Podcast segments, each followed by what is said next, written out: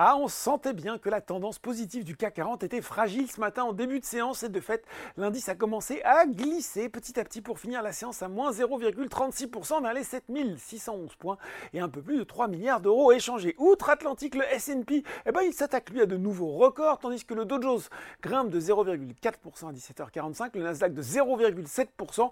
On retrouve Ford pied au plancher plus 3%, le constructeur automobile qui a dévoilé des résultats supérieurs aux attentes, des objectifs ambitieux et a un dividende exceptionnel. C'est en revanche la très grosse dégringolade pour Snap, moins 35%, propriétaire de Snapchat dont les chiffres et les prévisions ont déçu les investisseurs. Allez, on revient à Paris, on regarde les valeurs en haut, c'est bien plutôt euh, volatile en ce moment. Eutelsat domine le SBF 120 en compagnie de Dassault Systèmes, Voltalia et Biomérieux sur le CAC 40. Les valeurs de l'auto, eh bien Renault et Stellantis accélèrent dans le sillage de Ford.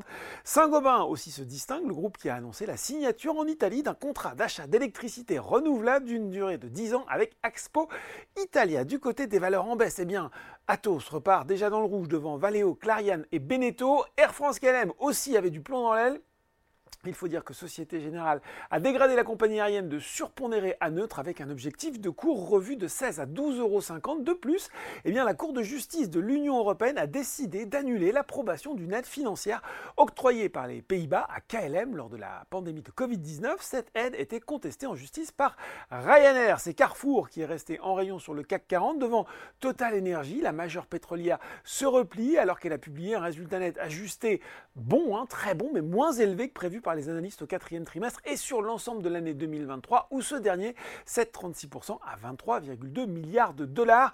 Le dividende au titre de l'exercice 2023 sera lui proposé à 3,01 euros par action en progrès de 7,1%. Et puis ça recule aussi sur le CAC 40 pour Téléperformance et Bouygues. Voilà, c'est tout pour ce soir. En attendant, n'oubliez pas, tout le reste de l'actu éco et finance est sur Boursorama.